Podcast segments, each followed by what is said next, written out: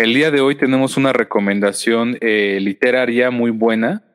Eh, digo, fue una elección de, Ángel, claro está, lo mencionamos desde la semana pasada, El Principito, Le Petit Prince, eh, que es una obra súper corta, trascendental, y que creo que cuando uno la lee de niño, se la leen de niño, pues le llama la atención, pero cuando la lee de adulto encuentra cosas maravillosas, otro tipo de perspectivas y, y otro tipo de situaciones que le dan a uno en qué pensar, ¿no? Bueno, al menos en mi caso eso fue lo que pasó.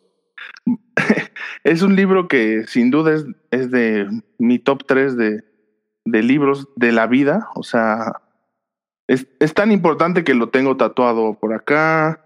Tengo aquí otro tatuaje de, con un... Con un Órale, no sabía que lo tenía. Ah, ese sí, creo que sí lo había visto. Este, sí, ¿no? Oye, pero la frase que dice.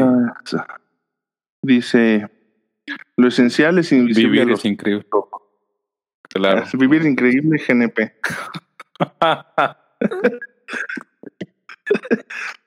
Entonces, bueno, es, es todo esto. Es, es, parte como, justo ya como de mi filosofía de vida, ¿no? Hay muchas cosas que yo, que yo tomo de este libro y, de muchas maneras lo, lo, leo, lo he leído en muchas etapas de mi vida.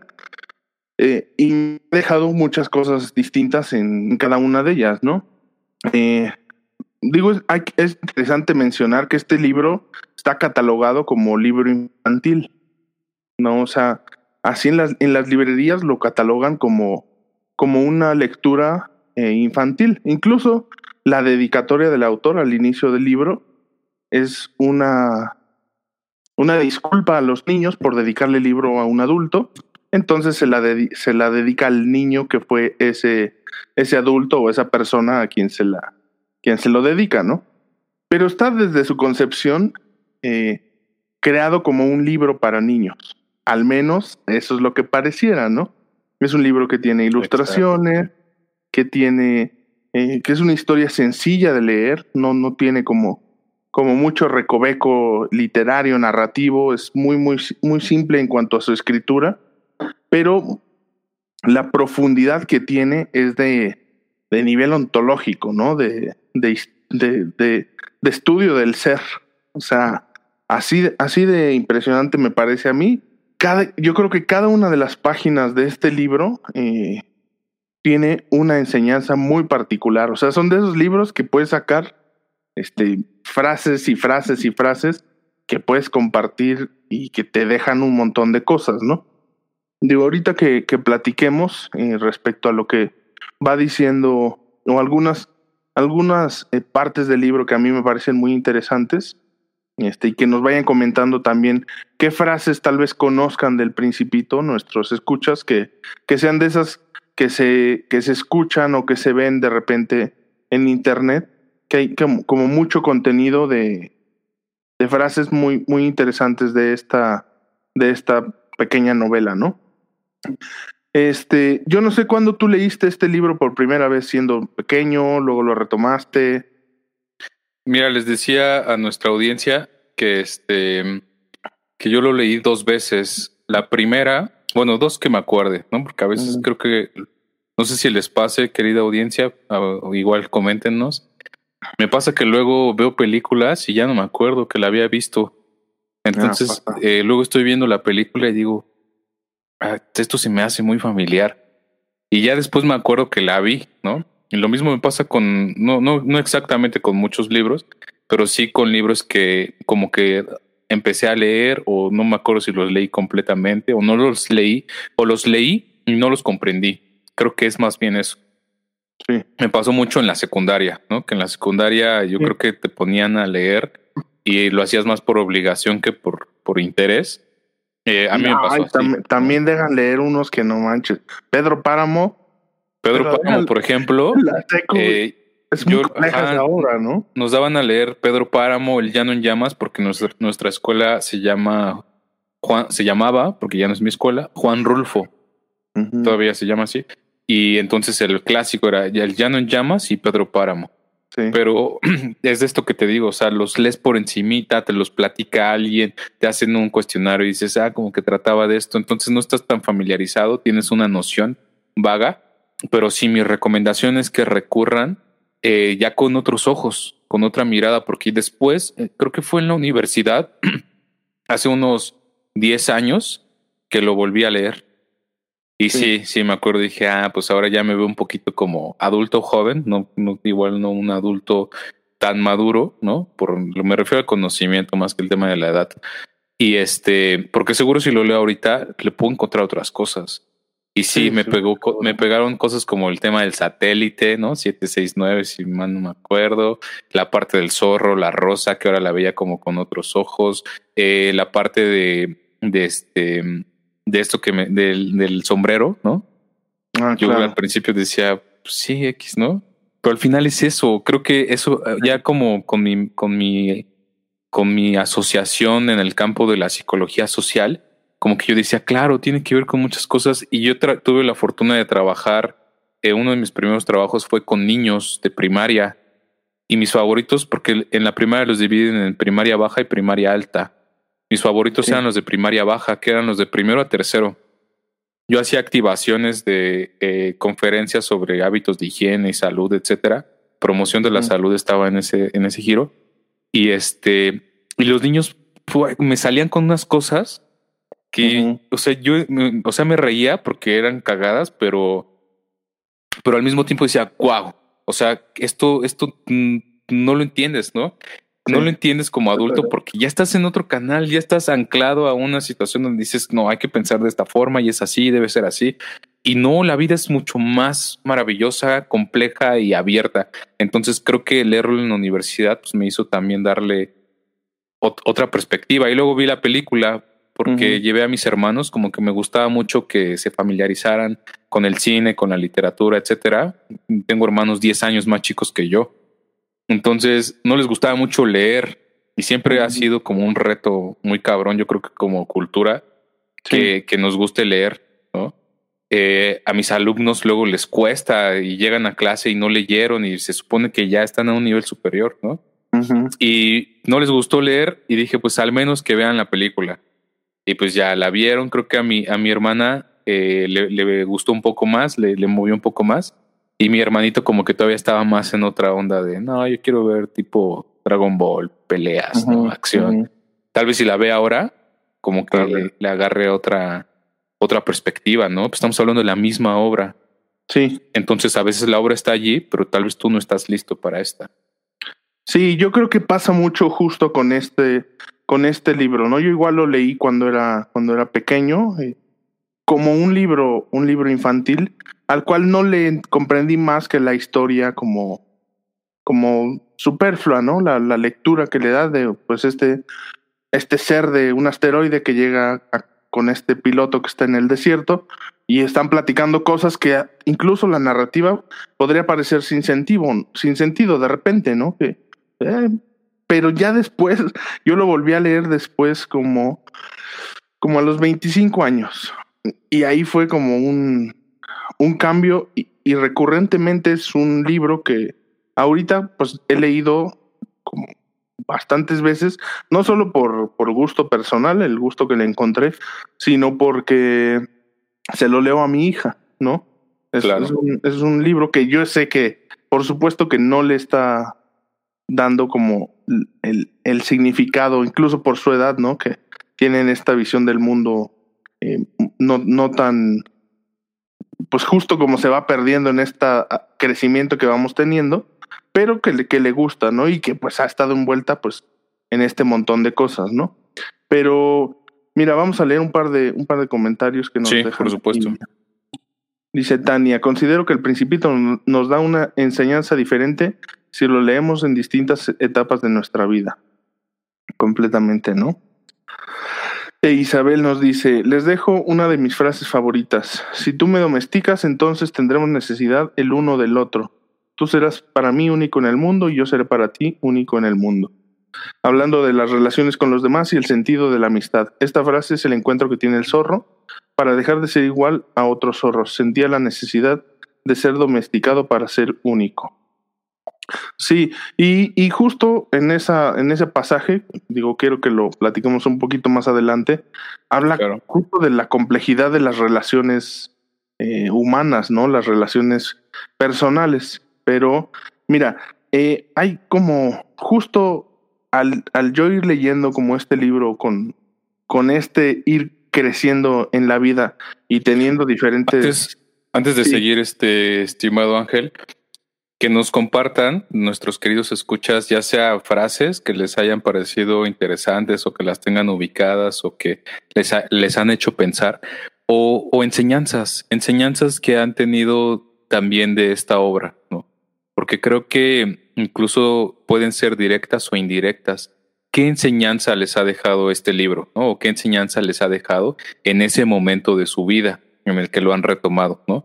Tanto frases como, como enseñanzas, creo que puede ser eh, muy valioso para comentar esta noche a, con nuestros queridos escuchas. Sí, mira, a mí me gustaría aquí leerte algunas cositas. Tengo aquí mi, mi versión extendida. Órale. Sí, te digo. Corregida y aumentada. Corregida y aumentada. Bueno, este en realidad es de mi, es de mi hija. Se lo regaló mi hermana. Pero, por ejemplo. Pero ya me lo adueñé, dice. Ya, al menos para ahorita. por ejemplo. que ella, ¿no? Pues sí, sí, la realidad es que sí. Este. Mire, por ejemplo, esta parte, ¿no? Donde, donde habla sobre un astrólogo que está explicando este, una demostración de un descubrimiento que, que tiene.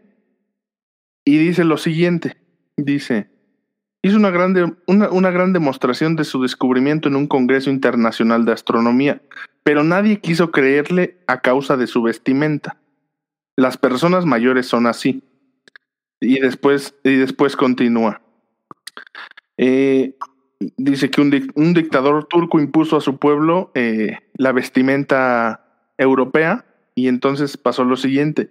El astrónomo volvió a hacer su demostración en 1920 con un traje muy elegante y esta vez todo el mundo le hizo caso.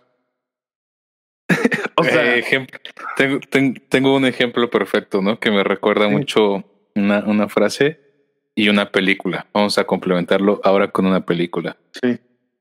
La película es Atrápame si puedes. Catch me if you can. Ah, Interpretada también por Leonardo DiCaprio. Y eh, la escena es muy simple. El papá le dice al hijo, ¿sabes por qué los Yankees siempre ganan? Y el hijo, pues ya sabes, no estás como aprendiendo y...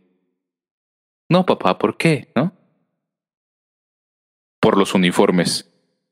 ¿Y a qué va todo esto? Porque el papá, o sea, renta así como una limusina para pararse frente al banco, bajar bien trajeado y solicitar un préstamo, ¿no? Para que pues ya está a punto de quedarse en la quiebra, perderlo todo, pero aún así trata de aparentar. Y eso creo que es netamente real, ¿no? ¿Por qué? Porque ahora voy a complementarlo con una obra literaria, no con la vestimenta, sino con la palabra. El gran orador mexicano José Muñoz Cota Ibáñez decía, el hombre es su palabra, pero su palabra no es lo que es simplemente por lo que sea, sino por la forma en que se dice. Y entonces la palabra tiene sentido a partir de la intención que le das y es esta intención la que le da una estructura, dirección y precisión al querer lograr un cometido. Y eso de nuevo es la apariencia, ¿no? Retomando, es un pequeño paréntesis. Sí. En tu comentario, pero que no debía dejar pasar. No, completamente. Y esto solo es un ejemplo de una pequeña cosa que nos va como, digamos, en esta historia. Yo, yo lo considero es como una historia infantil, pero donde a los adultos nos da una serie de bofetadas de como de, no sé si de realidad o de, de decir, ay, mira, esto es lo que ustedes adultos hacen y lo que ha sucedido con tu, tal vez tu niño interior o con esta persona que alguna vez tenía cierta cantidad de sueños eh, o cierto tipo de pensamiento, que por supuesto se entiende que la vida moderna pues te obliga a ir por ciertos caminos, ¿no? No, no, no podemos decir, ah, no, pues sí, vive tus sueños, y, porque pues es, también es un poco realista. Pero sí creo que, que este mundo de los grandes también nos, nos absorbe y llena la mente de necesidades absurdas. ¿no? Hay un, hay un pasaje muy interesante en el libro donde, donde va con ciertos personajes en, eh, a diferentes planetas y entonces está como, llega con un señor que está contando dinero, ¿no? Y está contando dinero y, y, le dice, bueno, ¿y tú para qué cuentas dinero, no? No, pues para tener más dinero, para, o sea, para tener, pero ¿y qué vas a comprar con eso? No, pues aquí no hay nada para comprar, pero voy a tener más dinero, ¿no? Y luego va con otro y empieza a decir, no, pues yo estoy aquí contando las, las estrellas, porque pues quiero tener mis estrellas. ¿Y pero para qué? No, pues para tenerlas, no, no, no puedo hacer nada con ellas, pero, pero quiero mis estrellas, ¿no? Cosas de ese tipo. Y, y también eh, en, este, en este mundo de los grandes o de los adultos, creo que hay como mucha desazón o, o, o mucho desaliento para cuando uno va creciendo, ¿no? Y él lo ejemplifica al principio justo con esta parte del, del dibujo del sombrero, donde, donde va contando que pues él soñaba ser pintor, hacía estas, estos dibujos, pero nunca le entendían los adultos, ¿no? Y entonces le decían pues que mejor se dedicara a otra cosa. Finalmente se desalentó y no fue no fue adulto, no fue un pintor, no no se dedicó como a esta parte que le que le gustaba. Entonces, yo creo que pasa mucho, no sé si aquí te hago una pregunta, si alguna vez te ha pasado que te que en este desarrollo que has tenido de niño a adulto, alguna persona te ha desalentado a, hacer algo que querías o a desarrollar tal vez algún tipo de afición porque les parecían menos importante. Si has vivido como ese tipo de experiencia o no, o ha sido como pues, he hecho lo que he querido y voy fluyendo chido. Pues mira, yo creo que sí, sí. Digo, este, creo que lo, la primera persona que se me vino a la mente, ahorita que dijiste eso, creo que fui yo. Yo fui como esa persona que se desalentaba a sí mismo. Y sabes en qué momento tuve como, o sea, muy breve, ¿no? Para que no, no, no, no abarque demasiado tiempo contando mi, mi aburrida vida. No, hombre. Yo recuerdo que cuando era niño era un niño muy introspectivo, muchísimo, muchísimo, ¿no? Muy cañón. Pero yo me acuerdo mucho de mis pensamientos, ¿no? Yo recuerdo que no los expresaba que no los decía, que yo no, no, decía, este, ay, no, me choca que, que, esté todo así, este, desordenado. Solo lo pensaba y no decía nada. Pero entre esos pensamientos pensaba en muchas cosas. En, cuando hablamos de filosofía o retomamos el tema del existencialismo, eh, en algunas de nuestras transmisiones anteriores, ¿no? Yo, yo hablaba de cómo me, me cuestionaba sobre la muerte, ¿no? Y pensaba sobre la muerte. Y, y para mí, o sea, no, no, recuerdo la edad, pero sí recuerdo que era niño de unos 6, 7 años. Y, y yo decía, pero ¿qué pasa después de que uno muere? ¿No? Solo, solo me cuestionaba como qué hay después de la muerte. Y luego yo pensaba, si ya no hay nada y si no sucede nada, ¿cuál es el sentido de todo lo que estoy haciendo ahorita? ¿No? Porque yo me, o sea, tenía mis preocupaciones de niño. Creo que nunca he dejado de tener preocupaciones como todos, todos en la vida, ¿no? ¿Cuáles eran mis preocupaciones de niño? Pues hacer mi tarea, que no me regañaran los maestros, que no me regañaran mis papás, este, hacer el quehacer, que mi mamá me ponía a hacer, a limpiar mi cuarto, a hacer mi cama, etcétera. Entonces esas eran mis preocupaciones. Y este, y siempre fui un niño promedio. Es más como inexistente. No sé si creo que en algún momento vi una película, una obra de alguien que pasaba así tan desapercibido que parecía que ni existía. Así me sentía. Entonces yo me desalentaba porque decía, no, pues si llego a la secundaria y cuando vea matemáticas y vea expresiones algebraicas, que en ese momento yo solo decía números con letras, no voy a entenderle y a lo mejor ya ni, ni paso, ¿no? Ni, ni entiendo y ya no voy a, a seguir estudiando. Y luego llegué a la secundaria y lo mismo, pensando en la prepa, y luego llegué a la prepa y lo mismo, pensando en la universidad. Entonces yo me hacía muchísimas preguntas, muchísimas reflexiones y, al mismo tiempo me limitaba. ¿Qué tipo de reflexiones? Cosas que parecen tontas como este, que alguien dijera, wow, esta es la mejor cerveza de todo el mundo. Y yo de niño decía, bueno, no es de todo el mundo, es la que has probado y la que has probado hasta ese momento y de los sabores que conoces. Como que yo empezaba hacer ya todo mi preámbulo, pero nunca lo expresaba. Cuando llegué a la universidad, hubo un maestro que nos decía, dejen de pensar con la televisión, porque la mayoría de las investigaciones en psicología social eran muy similares a las de psicología. Entonces estaban los temas premium, ¿no? Los de cajón. Había investigaciones sobre violencia, ¿no? Sobre autoestima, sobre adicciones, sobre juventudes, todos los temas clásicos, convencionales que te puedas imaginar en psicología. Entonces él nos incitaba a que nos hiciéramos preguntas como niños. Decía, piensen como niños. Y yo ya en ese tiempo estaba en una lucha de sí, no, yo tengo que justificar todo científicamente y todo lo que yo pensé era basura y nada de esto importa. Y llegar ahí fue como, como una, una ruptura porque era, híjole, entonces lo que yo pensaba sí estaba bien, porque aparte yo admiraba a ese maestro, ¿no? Dice, si lo dice él, pues es por algo, ¿no?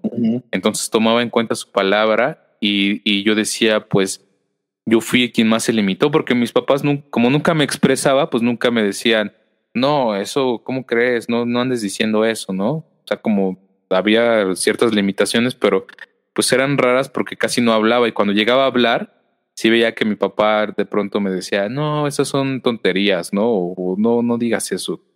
Y entonces ya no decía más, ¿no? Que me, me, callaba. Entonces yo creo que yo fui mi principal represor, vamos a llamarle así, ¿no? O limitador. Ya. Y que después me di cuenta, ¿no? Ah, mira, súper interesante esto que dices. Eh, porque, y justo también, también puede ser que estas son cosas que tú veías como en tu contexto y que solito te, te autoimponías, ¿no? Digo, no sé, pero, pero eso justo creo que es una de las grandes cosas de las que el autor nos habla, ¿no? Que nos empezamos o, nos muestra cómo el mundo de estos, de estos adultos de manera frontal lo hace como muy visible y de una manera muy sutil nos muestra lo realmente importante de la vida, ¿no? Que son, pues, eh, el cultivar eh, em, eh, relaciones profundas de amistad, el entender las emociones propias, ¿no? Y, y nos hace ver también cómo, cómo en esta adultez podemos no llegar a eso por estar sumergido en las cosas importantes, ¿no? ¿Cuáles son las cosas importantes? Pues cualquier cantidad de tarugadas que hagamos eh, en esta vida adulta. Digo, eh, de nuevo repito, no es que, no es que vayamos, a vivir en, como en un cuento de hadas en donde no, no tengamos responsabilidades, por supuesto, ¿no? Pero hay veces donde estas cosas sin duda se pueden como manejar y podemos dotar nuestra vida de otro tipo de sensaciones, otro tipo de, de, de elementos que le den como una calidad eh, primordial. Y yo lo veo muy, muy relacionado con, con, con la relación con mi hija, ¿no? Donde los niños tienen como una forma justo de ver el mundo muy diferente a la, a la que el valor no está, pero para nada fundamentado en, por ejemplo, en lo material. O sea, absolutamente nada. Digo, tiene que ver como también como, como los forma uno. Pero un niño va a preferir mil veces la compañía de su padre viendo una, una serie de televisión, dibujando o jugando en el patio a lo que sea, que cualquier regalo que le puedas dar o cualquier número de billetes que tengas de manera infinita. O sea, no hay nivel de comparación. Y esta obra es un constante recordatorio de este tipo de cosas, ¿no? A mí por eso me gusta mucho porque me centra en ese tipo de sentidos. Claro, claro. Creo que tenemos aquí un par de comentarios que ya se nos se nos acumularon. Alejandra David nos pone, hay que mantener el equilibrio entre racionalidad y sentimiento. Bueno, ahí hay un tema interesante, ¿no? Ni todo, ni todo razón, ni todo emoción. Seguir siendo adultos sin olvidar al niño que fuimos. Es la enseñanza que me deja el Principito, un buen libro. A este respecto, hubo un maestro de historia que se llamaba Antonio Santoyo, o se llama, ha de seguir vivo, un gran historiador, que una vez me hizo pensar, así muy, muy cañón, porque regularmente vemos las etapas de la vida como este cuando fui niño. O cuando fui adolescente o cuando era joven, ¿no? Uy, eso ya quedó en el pasado. Es como si nos viéramos ajenos a. Y lo que decía este maestro era, pues es que en realidad, pues tú fuiste el que, el que vivió eso, ¿no? Ese niño, más bien ahora eres tú.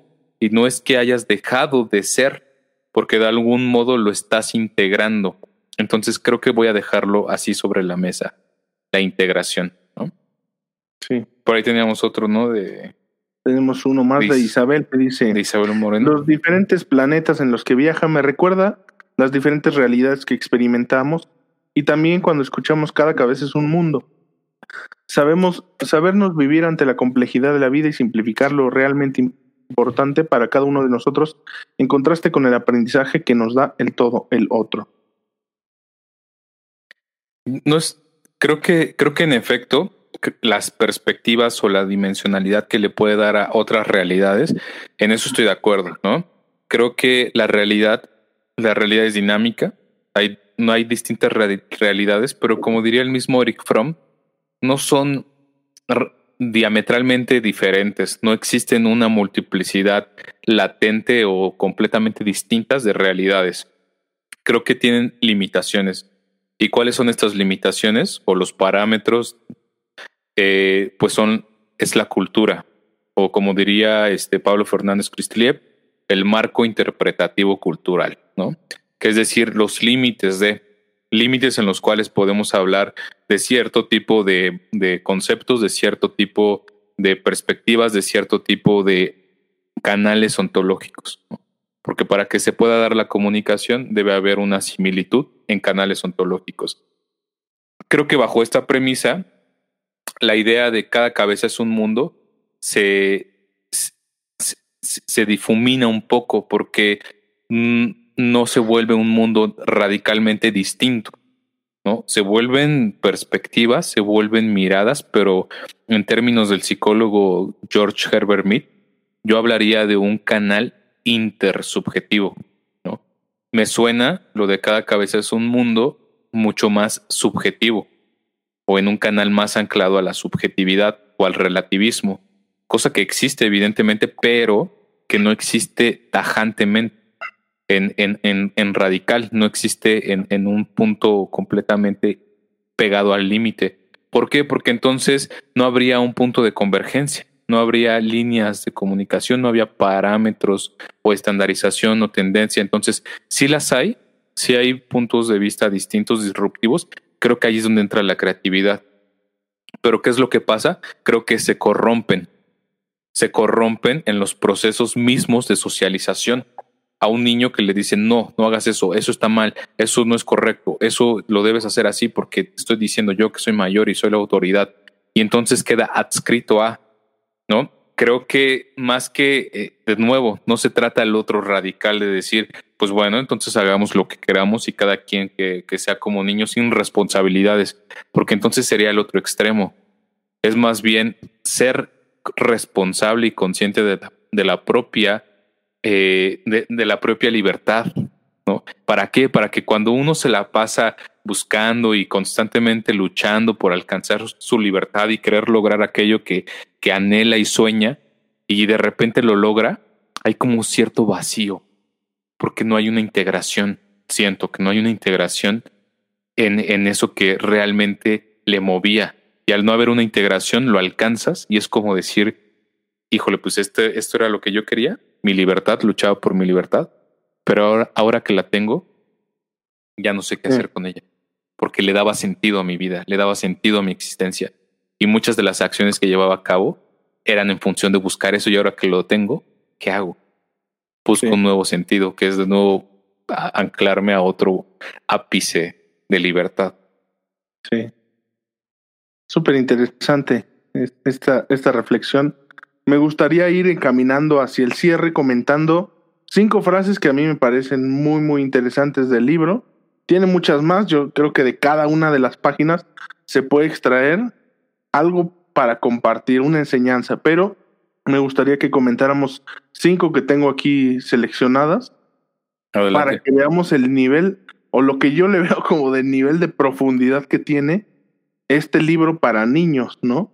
Que yo creo que un niño sí le puede como comprender, pero la cantidad de lecturas que uno le puede dar a este tipo de frases creo que es impresionante. Primera, eres dueño de tu vida y tus emociones. Nunca lo olvides, para bien y para mal. Yo creo que es así como de, ay, qué, qué, qué pesadez, ¿no? Sobre mis hombros. Pero es la realidad.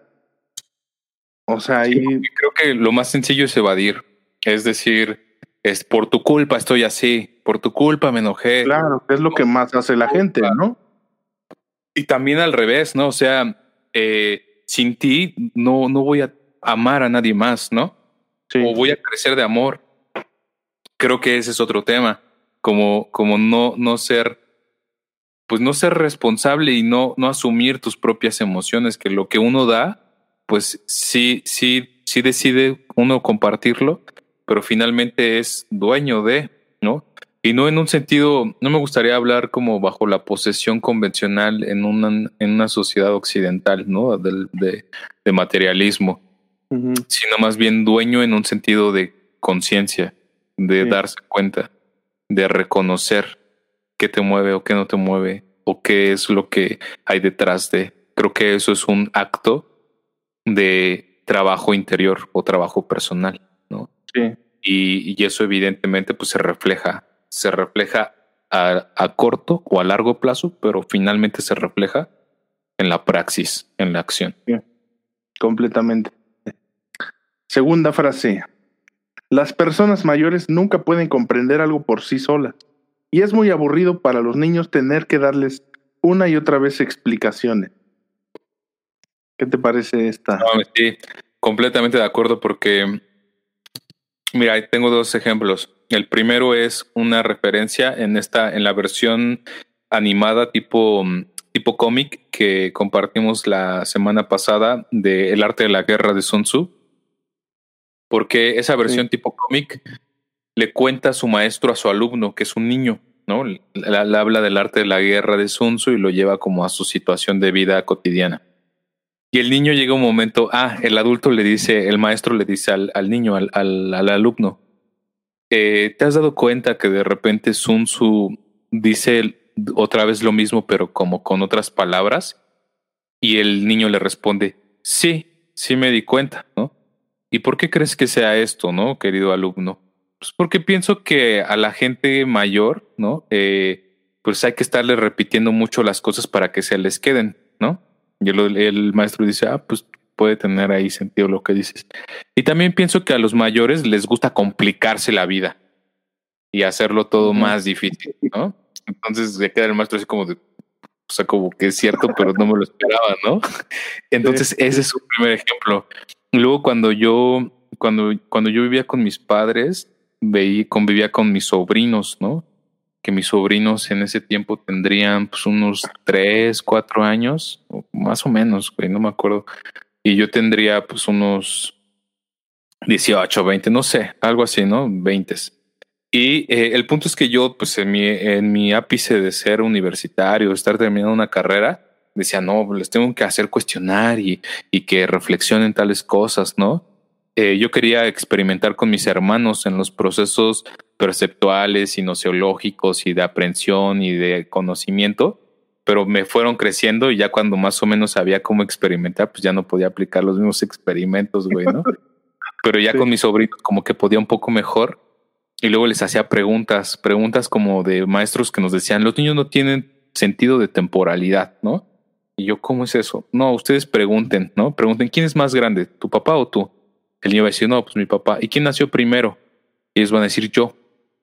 Y sí, güey, lo hacía con mis sobrinos así chiquititos. Y les decía, a ver, ¿quién es más grande, tu papá o tú? Mi papá. ¿Quién nació primero? Yo. Entonces se veían como, como adscritos en... Y yo me da, ese es mi segundo ejemplo, ¿no? Para no salirme del tema cuando a mis sobrinos les preguntaba algo, yo trataba de hacer que me respondieran más, porque ves que luego están en la, en la etapa del por qué. ¿Y por qué esto? ¿Y por qué aquello? Yo les daba explicaciones del por qué, y pero luego se las quería voltear. ¿Y por qué? ¿Y por qué pasa esto? ¿Y por qué pasa aquello? Y ya al tercer por qué, ya me decían, ah, ya, ya te expliqué, ¿no? Ya, no es tan difícil, ¿no? Si, si, si no entendiste, pues ya es tu rollo. Entonces creo que es neta, creo que a ellos no les gusta complicarse de más la existencia y cuando hay un interés del por qué, por qué, por qué, es porque es un interés genuino, porque nada de eso les mueve este por otra intención que a veces es como el querer en las discusiones académicas, ¿no? El querer decir yo tengo la razón y tú eres un pendejo porque te dejé callado. Creo que va más allá de eso. Creo que el tema de la discusión es más bien para enriquecer, ¿no? Más que para decir más chingón, ¿no? Completamente. Y yo aquí abonaría un, un, este, un tip, tip de vida para todas aquellas personas que tienen hijos o tienen hijos que están creciendo o relaciones con niños pequeños y que a mí me ha funcionado muy bien es interactúen con ellos a su nivel, a su nivel intelectual, a su nivel de imaginación, sean parte de lo que ellos están compartiendo con, contigo, eh, involúcrate a ese nivel. O sea, si te está diciendo que están en un planeta, métete al planeta. Aunque seas un adulto y aunque seas lo que seas, entra con él al planeta, juega con él a lo que están diciendo, haz voces, haz señas, entra en este universo que ellos tienen. Créeme que la, o sea, la relación que va a generar y el vínculo, incluso el cómo uno se va a, a sentir como incluso hasta relajado de entrar en estas dinámicas, es, es impresionante. Entonces, ese es como un... Y como adultos, de repente nos da huevita, ¿no? De, ay, este pinche chamaco ya viene a decirme que, o cualquier cosa, ¿no? No mames, Entonces, este. Güey, yo, yo creo que yo nunca he pensado eso de mis sobrinos porque creo que siempre he sido muy claro, ¿no? O sea, nunca, nunca le he dicho a mi hermano, este, oye, yo te los cuido, creo, no, nunca me ha pedido que yo se los cuide, pero yo estoy con ellos un rato y ya cuando siento como que me voy a desesperar, me voy, ¿no? O me iba cuando vivía con, ahí con ellos. Entonces, pues ya nunca, nunca tuve disconformidad, pero por ejemplo, mis hermanos sí. Mis hermanos sí, este, luego de repente se desesperaban y pues adolescentes, les gana, sí, les gana la niñez, güey, ¿no? Así de no, y también se vuelven también niños. Este, algo interesante, güey. hace unos seis meses, ocho meses más o menos, les llevé unos regalos a mis sobrinos y ya les abrí un, un, este, un operando y un juego de mesa y yo estaba con la onda de, órale, ¿no? ¿Y te gusta este juego? Y está bien padre, ¿no? Y de repente me dice mi sobrina así de siete años, güey, ¿por qué hablas así? Y yo me quedé así de, no, pues porque estoy emocionado de que el juego está padre y... Ah. yo dije, güey, no mames, ya está en otro canal, ¿no? Pero bueno, nos pone ahí... Ah, ¿pasa mucho qué? Eso, eso que dices. La diferencia entre querer y amar, claro. Es, es, es, un, pasaje, es, un, pasaje, muy lindo de, del libro donde está el principito con la rosa, ¿no? Y le dice, el principito le dice que sin tanto choro. ¿Quién? No, ella, Katie nos dijo ahí sin tanto ah, choro. Ahí eso, ¿no? Sí. Pues sí, o sea, pero es, es un pasaje muy, muy bonito, eh, donde pues habla como de este tema y de la posesión que significa querer o amar, ¿no? Del apego, de estas cosas que incluso, pues ahorita en, en con estas como nuevos contextos o de construcción del amor romántico, también se pueden leer muy bien, ¿no? Este, mira, está a nada de acabárseme la pila, como me vine corriendo acá. Quiero, quiero que cerremos con esta frase que para mí es como la más eh, emblemática, que es la que tengo aquí tatuada, es de un pasaje donde el zorro está platicando con el principito y le dice lo siguiente, he aquí mi secreto, que no, se, que no puede ser más simple, solo con el corazón se puede ver bien, lo esencial es invisible a los ojos. Eso para mí es como el gran resumen de, del libro, es con lo que yo pues, literalmente tengo como, como muy presente siempre ¿no? Al nivel de que lo tengo como rayado en la piel, pero creo que dice muchas cosas, ¿no? O sea, creo que se le pueden dar muchas lecturas, cada quien lo puede, eh, eh, lo puede como definir según su propia vivencia, según su, su propia forma de ver el mundo, pero que, que deja como una enseñanza muy, muy particular, ¿no? No sé, a ti, a ti qué te deja, como la, qué lectura le das. Completamente. O sea, yo creo que evidentemente está anclada al contexto de la obra. de lo que trataba de comunicar en ese momento eh, el autor, pero podríamos incluso llevarlo más allá todavía, darle una resignificación. Eh, digo, solo retomando un poquito como la parte de las posesiones, creo que liberarse de las posesiones es también cambiar el tema de, de lo que se vuelve esencial, porque lo esencial va más allá de un sentido racional o material. Eh, creo que a veces es mucho más intuitivo. Y creo que esa simbiosis entre la razón y la intuición que se mencionaba por allí hace rato eh, puede estar presente porque finalmente vivimos en, razón, pero creo que el tema de, lo intuitivo, de lo, de lo esencial, de lo latente, ¿no? Vamos a ponerle corazón, eh, por este tema de lo, de lo vivo, creo que de pronto denota un ápice de, de simpleza y fugacidad. Es tan veloz, tan veloz, que pasa en un instante y la razón se tarda todavía muchísimo más en procesarlo. Por eso hablamos de nuestras emociones, por eso nos sentamos a meditar sobre lo que pasó, por eso nos sentamos a platicar y echar la chela con un compa y decir, oye, quiero platicar contigo de este pedo, ¿cómo ves, no? O como sea que culturalmente se resuelva, por eso nos damos ese ápice de la razón, porque la razón es más lenta en entenderlo mientras que intuitivamente o latentemente o vivazmente se, se, se, siente, se vive y es al momento, es, es instantáneo. Creo que esos, esos momentos, como hace poco lo comentaba en una de, mis clases, son fugaces en la vida, pero están allí. Están, la vida está hecho de eso. La vida está allí presente. Es como si el arte viviera en la vida y nosotros agarráramos esos momentos y los inmortalizáramos a través de la obra, la obra de arte. Y la pregunta es, ¿qué están haciendo con, esa con esos elementos artísticos de su vida? Sí, sí, muy, muy buena reflexión. Digo, a mí, como te digo, es un, es un libro que tiene muchísimas enseñanzas. Cada vez que le da uno una lectura, le, extraes como otro montón de cosas. Entonces, pues es una, una recomendación eh, siempre, siempre viva para cualquier persona de cualquier edad, de cualquier, de cualquier eh, lugar del mundo, ¿no? Yo creo que es impresionante. Ah, mira, dice Alejandra, falta la que tiene Ángel en su pared. Esta que, por ejemplo, pues tiene mucho que ver que la pusimos porque iban a ser mi hija, ¿no? Y refleja mucho de ese sentir que dice, si vienes, por ejemplo, a las 4 de la tarde, comenzaré a ser, a ser feliz desde las 3, ¿no? Que es como e, esta expresión de, de, de sentimiento de, de, pues ya quiero que estés aquí, ¿no? Desde ya soy feliz, todavía no llegas, pero desde ya soy feliz. Claro, claro, la expectativa, creo que la expectativa da mucho sentido a lo que hacemos y vivimos, por eso vivimos con expectativa de querer lograr. También puede hacer daño, ¿no?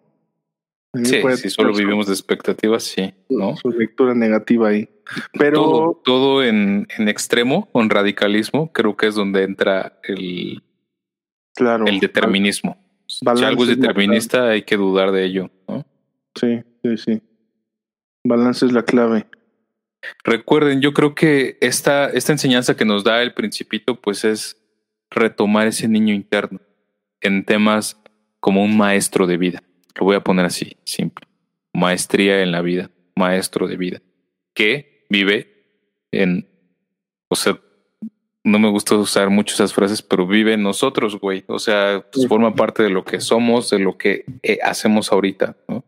Sí. Y de hacia dónde queremos dirigirnos, sin, sin patologizar, ¿no? Sin volverlo enfermizo, sin volverlo, pues, un tema fuera de lo que puede ser sano porque pues creo que también clavarse en tengo que, tengo que, tengo que, tengo que, se puede volver patológico, ¿no? Enfermizo.